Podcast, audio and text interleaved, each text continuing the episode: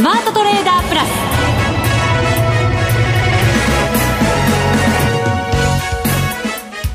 全国のリスナーの皆さんこんにちは。内田まさです。ここからの時間はザ・スマートトレーダープラスをお送りしていきます。まずはこの方にご登場いただきましょう。国際テクニカルアナリスト福永博之さんです。こんにちは。よろしくお願いします。よろしくお願いいたします、はい、日経平均プラスに切り返して終わりました。はい。3日ぶりの反発。そうですね。はい、まあ、なんとかかろうじてというかですね。まああのその前に、えー、こう急落したのがね少し、あのまあ、マーケット的にはこうびっくりしたっていうかそういう状況だったんですけども、はい、えー、まあ引きにかけては先物も少し戻してというような状況だったんですかね。先週もこの時間に上海総合指数が6.5%下落してるよなんていうそんな話になりましたけど、はい、今日は一旦マイナスになって今プラスに切り返してきたみたいですね上海。そうですね。あのまあ、これまでのその上海総合指数が下落した時のですね、まあ、経緯というか原因をやっぱ見てみると、うん、あの規制なんですよね、マーケットへの。で今日も、まあ、あその上海のですねあ、まあ、要は中国のその証券会社が、えー、信用取引に関する規制を、まあ、出したというような話が伝わって、うん、でもう極端な話その信用取引の注文を受けないとかですねまあ、あのこれはあの、えー、全ての銘柄に対してということではなくて一部例えば新興市場の銘柄に対しては受けないだとか、うん、まあ、そういう規制をどうも出したみたいなんですよね、はい、えー、でそういったことからやっぱりマーケットそのレバレッジが効いてる分ですね信用取引ですとレバレッジが効いてますんで、まあ、日本の場合3.3倍ぐらいですね。でその分ですねやっぱりあの仮重が増える分資金量もそれだけマーケットにたくさんお金が入ってくるということになりますからあの緩和されると信用取引の規制が緩和されるとこれ買い要因なんですよね、うん、ところが規制がこう強化されるとなるとその分これまで積み上げられた仮重がですね収縮するっていう形になるので。しかもなんか極端な規制みたいなの嫌いますよねそうですよね。特にね。特にあの注文を受けないとかですね、え。ー、まあ、そんな話になると、まあ、やっぱり一部こうショック的な動きが出て、まあ、今日も一部売られたという状況ですかね、はい、ただまあ戻してきたということですからね。そうですね、うん、でまああのそれと連動する形で日経金株価の方もですねやっぱ先物が売られてでなおかつこうドル円も、今日はね一気にあの124円の半ばで推移していたのがですねえー、124円割れぐらいのところまで。そうですね、はい、えっ、ー、とついもう本当先ほどみたいな感じですよね、えー、そうですね、はい、123円台に入って今またちょっと戻してるような状況ではあるんですけど、ただまああの内田さんの話にあったように結果的にはまあ3日ぶりの反発で終わったっていうところなんですけど、はい、これあのやっぱりこう、まあ、過去ですね相場が弱い時っていうのはやっぱこういうのが売り崩しになったりだとかっていうことで、うん、あの崩れること多かったんですよね、まあ、ところが、まあ、ドル円もあるいは日経金株価も、えー、取引終了にかけては戻して終わるという流れになってますよね。はい、ですからこれを見るとやっぱりあの先物の売りというのもどちらかというとその、まあ、これまで最低取引の残高が結構積み上がってるんですよね。うん、で、まあ、昨日出たものですかね、これが、あの、まあ、4兆円近く、3兆8000億円か9000億円近くまで確か積み上がってたかと思うんですけども、はいまあ、その、まあ、現物の買いの残高が積み上がっていたので、えー、どちらかというとこうヘッジ売りが出て、うん、であの現物売りそれからまあ先物、まあ、先物売りの現物買いの、はい、ね、これのお、まあ、最低取引の解消が出たというような、うん、まあ、そんな状況で、えー、一旦こう大きく、まあ、大きくというか上げ幅をね縮めでマイナスになったんですけど、うん、なんとかこう戻したという、ですからまあそういう意味ではやっぱり一時的なものだったっていうことだと思いますけどもね、やっぱりその戻した力の方を評価すべきうん、そうですね。でしょうね、きっとね。ね。はい、はい。またこの後のコーナーでも伺っていきます。そして今週は月1ゲスト、マネックス証券チーフストラテジストの広木隆さんにもご登場いただく予定です。マーケットについて幅広い視点で解説いただきます。どうぞお楽しみに。それでは番組進めていきましょう。この番組を盛り上げていただくのはリスナーの皆様です。プラスになるトレーダーになるために必要なテクニック、心構えなどを今日も身につけましょう。どうぞ最後まで番組にお付き合いください。この番組はマネックス証券の提供でお送りします。スマートトレーダー計画、よーい、ドン。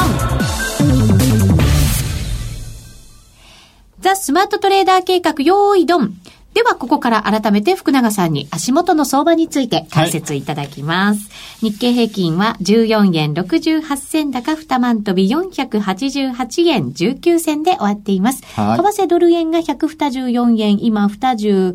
銭から23銭あたりですかね。うん、そうですね。はい。えー、まあ先ほどもちょっとお話しましたけども、日中日経平均株がマイナスになる場面があったということなんですけど、はい。まあ先ほどのあの補足でちょっと今度トピックスもですね、うん、合わせてやっぱりあの、こういう時って見る必要があるんですよね。はい。で、日経平均株価が、あの、まあ先ほどお話したような、その急落でですね、えー、上海の急落で、えー、まあ、ドル円もちょっと円高に触れ、うん、で、なおかつ、225先物も売られているっていう中でですね、トピックスは意外としっかりしてまして、うん、マイナスになったのは本当に一瞬だけでですね、まあ、その後は、あの、日経平均株価よりもプラスで推移す。る時間長かったんですね。えー、ですから、あの、もし皆さんが、こう、取引時間中に、まあ、トレードをしていたと。で、えー、そういう場面に遭遇したときには、あの、日経金株価だけ見ているとですね、あれ、これどこまで行くんだろうなって、こう、ちょっと不安になるとこなんですけど、はい、まあそういう時にこそですね、えー、やはりトピックスなんかの指標を見て、指数を見て、うん、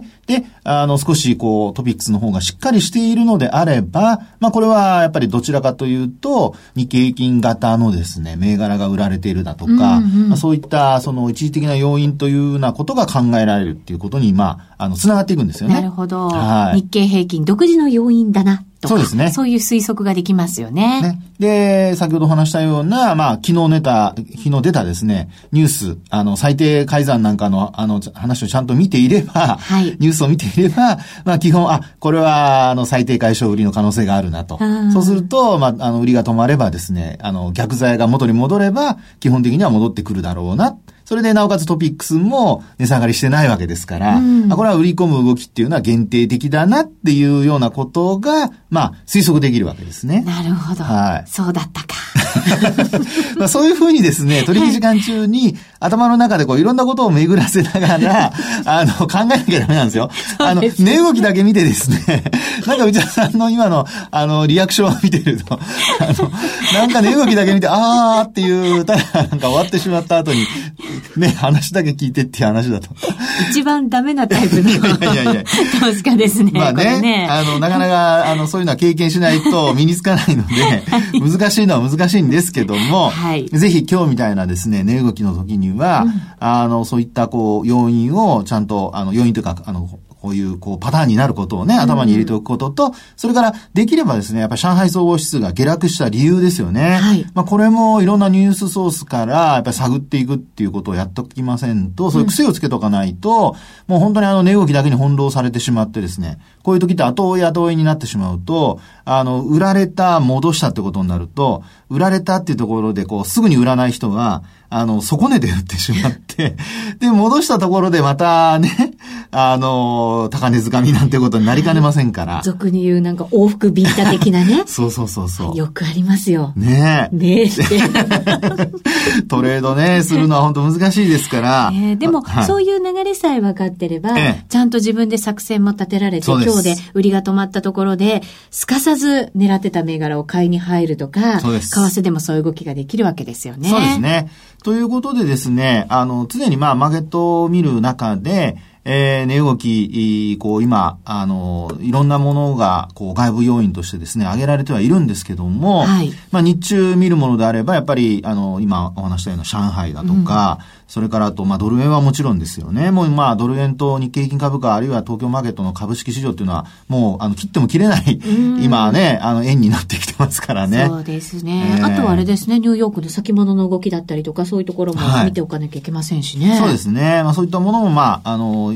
そうですね、向こうではグローベックスって言ってですね、うん、24時間取引で動いてますから、はい、まあ、そういったものもやっぱりちょっと見とかないといけないのかなっていうところにはなるかと思いますけどね。で、そうした中で、まあ、今週は、何と言いましても、も、雇用統計が明日、ねね、発表がございますが、はい、えー、これまで今週発表された ISM だとか、あと ISM の非製造業、製造業両方ですね。まあ、このあたりは、まあ、あのー、うん、そうですね。まあ、かもなく不可もなくというんでしょうか。もちろん、あの、悪化してるわけではないのでですね、例えば50を切ってるとかそういうわけではないので。まあ、そうですね。えー、まあ、ちょうどいい数字が出てるっていう感じなんですかね。ね、ちょっとなんか、あの、言葉あんまり適切かどうかわかりませんけど、なんかぬるい感じですよね。結果だけ見てますとね。シャキンとしない感じ。ね、シャキンとしない感じですよね。ISM も製造業の方は予想をちょっと上回る感じで、はい、非製造業の方は予想をちょっと下回る感じっていう、なんかね。そうなんですよね。ですから、両方ともね、良ければ、まあ、あ強いというふうなね、流れになるんでしょうけども、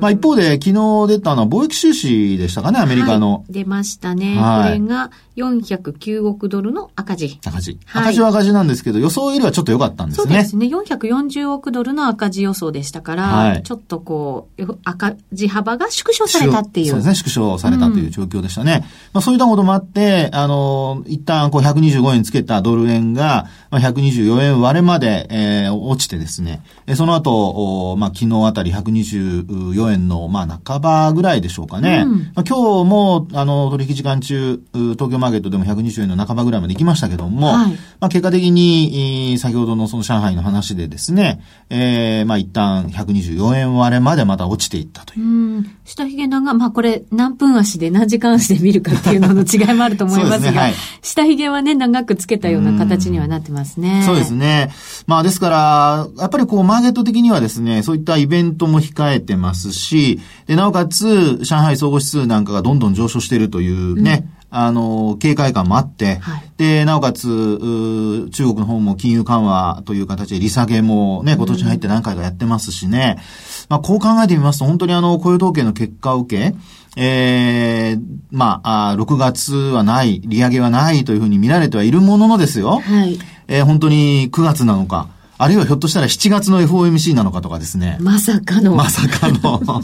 ねえ、こういろいろありますからね。はい。で、マーケットって本当にあの、そういう意味では、あの、結果を見て、えー、コロコロ考えというか、見方やっぱ変わりますので。ねなんか言葉悪いと風緑みたいに言われちゃいますけど、はい、でもまあね、出てくる経済指標によって、そうそういうこう中央銀行の動きなんかは、やっぱり変わってくるでしょうしね。そうですよね。で、やっぱりマーケット、特にあのトレードしてる人はフレキシブルに対応していかないといけませんからね。はい。あの固定観念で見てしまうと、逆のポジションを持った時に偉いことになってしまいますので、うん、まあそういう意味ではですね、えー、今お話しているような状況を踏まえつつ、えー、今回の雇用統計が出た後に、もう一回125円をトライするのか、あるいは、ちょっと待てよっていう風になるのかですね。はい。えー、これはなかなか今回のやっぱり雇用統計の結果判断するのはちょっと、判断というかまあ、どっちの方向に動くのかね。みんなも実は、あの、いい数値が出ているからっていうふうには見ているもののですよ。ちょっとね。ね、これだけやっぱりドル円も動いてる中なので、ちょっとドキドキしちゃいますよね。本当そうですよね。ねまあですので、今度125円仮に、あの、抜けた場合なんですけど、はい、その場合って、あの、この番組でも以前お話ししたことがあるかどうかなんですが、えー、っと、結構ですね、えー、もう130円台なんていう話をおっしゃられる方いら,、ま、いあのいらっしゃるんですが、結構あの、えっ、ー、と、はい、125円の前半ぐらいが、まあ、節目、次の節目だよね、ね。なんていうね、ね、お話でしたけど、はい、その先になると結構でも上に行っちゃうんじゃないですか？うん、そうですね。えー、ですから、一応ですね、あの、価格の節だけを見て考えますと、あの、2002年の12月なんですね。はい。ここであの、125円の60銭台つけてますね。うん、で、同じくその、2ヶ月前、10月にもやっぱり60銭台つけてまして、はい。で、ここがその135円をつけた後の、ドル円の戻り高値なんですよ。ね。うん、ですから、まあ、今回、その雇用統計の結果を受けて、ここを、まあ、終値ベースで抜くのかどうかですよね。あの、上に行った場合。これって、はい、すごい昔の節目じゃないですか。すごい。まあ、まあそういえばそうですね。ね はい、もちろん、はい、戻ってね、ああ、やれやれって思う人ももちろんいると思うんですけど。ねいますね。で、そういう節目って、ある程度心理的な節目な感じで、はい、持久的な何かこう、しこりみたいなものとかって別にあんまり意識されないんじゃないかなっていつも思ったりするんですけど、こんだけ昔になると。そうですね。あの、うん、ただですね、あの、為替も、あるいは株も現物株はこれ期限ないじゃないですか。はい。ですから、FX 取引に関してもオプションは別ですよ。オプションは期限付きなので、これはもうあの、その都度決済されますけども、期限でね。ただ、あの、ドル円に関して言うと、やっぱり、まあ、現物ではないにせよですね、うん、えー、まあ、持ってる人はいないとは思いますけど、スワップポイントでね、ひょっとしてずっとっていうことも、なきにしもあらずで、実は私の知ってる人はですね、ええ、あの、もう何年も持ってますよ。証拠金取引で。そうですか、ええ。もちろん利益出てるからなんですけどね。まあそうですよね。それだったらいいんですけどね。えはい、何かアドバイスを。いやいやいやその人はね、あの変な話、100円の前半で買ってんです。で、もうずっと、あの、円高になった局面でも我慢してました。うん、ちょっと厳しい場面もありましたね。ありました、ありました、ありましたね。えー、まあ、ただそういう人もいるので、えー、そういう意味では120、まあ、5円台えー、非常にこう長いっていうふうな見方、ね、で、なおかつ時給的には問題ないと思われるかもしれないんですけど、うん、実際にはやっぱり関係してくるんじゃないでしょうかね。あと、それから124、5円台っていうのは当時はですね、あの、証券会社でよくその、えー、ETF、外貨建てのあと、ETF じゃなくて、えー、外貨建ての、あの、預金ですね。はい。えー、証券会社であったあの、えー、ごめんなさい、ちょっと名前ど忘れしましたけども、えー、そういったものがよく販売されてた時期ではあるんですよ。そうか。ですから、これはもうあの、えー、まあ、通貨というか、あの、為替のその、証拠金とは違うので、はい。えー、まあ、ETF みたいなものを買うという感じなのでですね。まあ、そういう意味では、あの、ずっと持ち続けるってことはできますから、うん、まあ、そういう意味では、あの、利息も何も払う必要、あの、まあ、入ってくる方ではありますけどね。預金と同じなので、うん、まあ、そういう意味では、あの、持ってる方いらっしゃって、125円まで来たら、あ、なんだ、やっと戻ってきたよ。そしたらちょっとやっぱ売ろうかなっていう。これだけでもトレンド出てるから、もうちょっと持っててくれればね。そんな風にはいかないんですよね。たらもっとプラスにね。ねえ、まあ、そういうこともあるかもしれませんけども、まあ、基本そういうふうに125円台っていうのは、過去を見る限り、一応不死になっているところではあるんですよってところは覚えておいた方がいいと思いますね。はいまあ、いずれにしても明日の雇用統計、注目ということですね。はい。以上、スマートトレーダー計画、用意ドンでした。これまでこんな FX はなかった。ついにマネックス証券から革新的な FX 取引プラットフォーム、トレーダブルがリリースされました。トレーダブルはデンマーク初の全く新しい FX。使いやすい操作性はもちろんのこと、豊富に用意されているアプリをトレーダブルにダウンロードすることで、お客様の思い通りのツールやサービスを使用できます。世界中の開発者が提供するアプリを使って、自由自在にお客様の取引スタイルを実現。最低取引単位は1000通貨単位だから、少額でもお取引が可能です。リスクが心配な初心者の方でも始めやすい。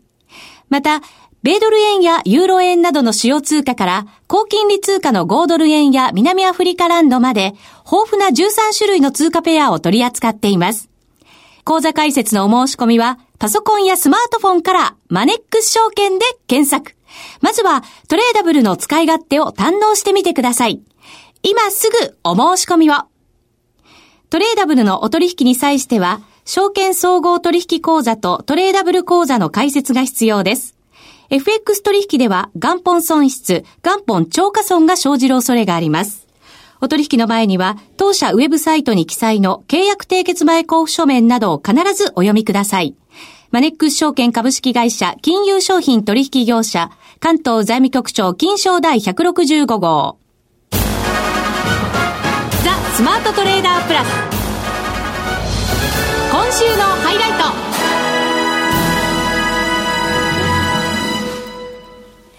ここからはザ・スマートトレーダープラス今週のハイライトをお送りしていこうと思います。この方にご登場いただきましょう。独自で視点で相場を鋭く分析していただきますよ。はい、マネックス証券チーフストラテジストの広木隆さんです。こんにちは。こんにちは。よろしくお願いいたします。よろしくお願いします。前回出ていただいたのがもう5月14日、はい、1ヶ月近く経ちました。そうですね。ですね。もう日本全国、梅雨に入ろうとしてる時期になりましたけど。そうですね。今日の東京はね、いい天気ですけど、これ、梅雨前の最後のいい天気なのかなって気がしますね。うん、週末には関東ももしかしたら梅雨入りなんていうことですけど、ね、相場はそんな感じじゃないですよね、違いますね。押さないですよね。下げないというかね。まあ、あの、連投記録、散々話題になったと思いますけども、それは途切れたんですけれども、その後、どんどん下がるって感じじゃないですもんね。ね、本当そうですね。うそうするとポイントは、先月出ていただいた時は、金利のその上昇が意味するところってお話いただいたんですけど、そうでしたよ、ひろきさん。そうするとなんか毎回この番組に来るたんびに金利の話ばっかしてて、金利のストラテジストなんじゃないかって思われがちですけどもね。もしかしたらね。さん、幅広いね、いろんな商品から何かもね、全部お話されますからね。そう、まあでもやっぱりあの、相場をやるっていうのはそういうことじゃないかなと。まあ、この番組聞いてらっしゃる方、いろんなタイプの方いらっしゃって、あの、FX のね、トレーダーの方もいるだろうし、まあ、株の人もいるだろうけれども、はい、やはりその、なんとかの専門家っていうのはむしろね、逆におかしいんであって、うん、全部金融市場って繋がってるじゃないですか。あの、例えば、さっきコモディティの話が出ましたけど、もう今年というか、あすごく市場を揺らしたのは原油安っていうことですから、はい、やはりそういうような動向もわからないと、その、うまくこう、経済や金融市場のことにつながっていかないわけですよね。だから、俺はもう日本株一筋何十年なんだって言ってね、日本株しか見てないって言ったら、それは逆にちょっとね、今どうなのかなっていう感じですよね。これだけやっぱり世界的な緩和が続いてくると、マネーの流れって本当に一つの方向にダーッと走ってきますから、うん、そういう意味では本当にいろんなものを見ながら、そのきっかけみたいなのを探るっていうことってとても必要なことですよね。そうですよね。だから確かに前回はその金利上昇が意味するものっていうことで金融株だとかそういうようなお話をしたんだと思いますけど、その前は確かユーロとかの話で日本のその自動車だとか機械だとかが割り負けてるなんていう話をしたんじゃなかったかと思うんですよ。えー、その前はね、確か原油の話もしていただきましたよ。だからもう全全部こう、いろいろ日本株っていうものをその語ったり分析したりするときに、どうしてもその外側の環境っていうところもすごく重要で、で、今回もまた実は、そういうような話なんですよね。あの、ドイツの金利も随分上がってきましたよね。うん、ドイツの金利が急上昇して、ええ、それがまあ意味すること、あるいはそれが引き起こしていることっていうのは、ユーロ高ですよね。うん、ものすごいですよね。はい、140円ですか？ユーロ円でね、はい、つけた。これの水準っていうのが結局、もうすごいざっくり言うと、うん、どうだろう、150円から126円まで、こう、ユーロが売られて、うん、そのフィボナッチのあれで言うと61%タイル戻しぐらいでしょ？61.8%戻しで、140円の70銭とかそんなもんだから、うん、もうそこまで戻ってきてるってことなんですよね。まあ動き激しいですね、うん、この通貨は本当に。そうすると、もうそれこそ数ヶ月前、あの、ECB がじゃあ量的緩和に動くんです、なんていうのを議論してた時に、ちょうど僕この番組で始めたと思うんですけれども、まあもちろんその時は当然ユーロ安。うん、誰もがそう思う。で、実際マーケットもそう思ったんですけど、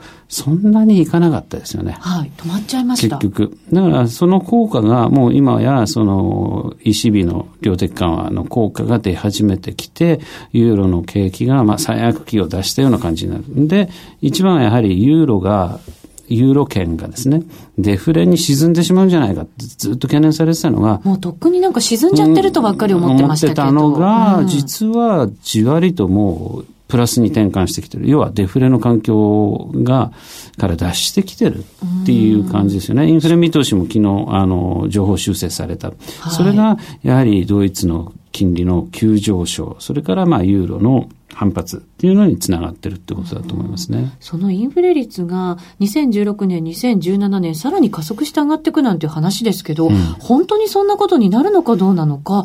ちょっと疑問があるんですよ。ね、もちろんそうです。だからこれやっぱり行き過ぎた原油安に歯止めがかかったっていうのは実は一番大きいわけですけれども、はい、ただ、あの、ユーロ圏じわりとその最悪期を出しているのは確かなんだろうと思いますね。うん、ただやはり依然として失業も多いですし、構造的な問題も抱えてるし、まあ、あの、ギリシャとかね、ねもうユーロにある以上はですね、そんなにどこまでもどんどんどんどん戻るっていう感じではないと思うんですけど、ただ、じゃあ今回そのドイツの金利が急反騰、反発してますけれども、これの一番の原因は何かって言ったら、はい、行き過ぎたから、それが是正されてるってことなんですよ。下に行き過ぎたから、ちょっと、うん、やっぱりね、あの、異常なことっていうのは起こるんですよ。起こるんだけど、長くは続かないんですよね。うん、マイナスの金利なんてあるものかって誰もが思ってたけど、実際起きちゃった。はい。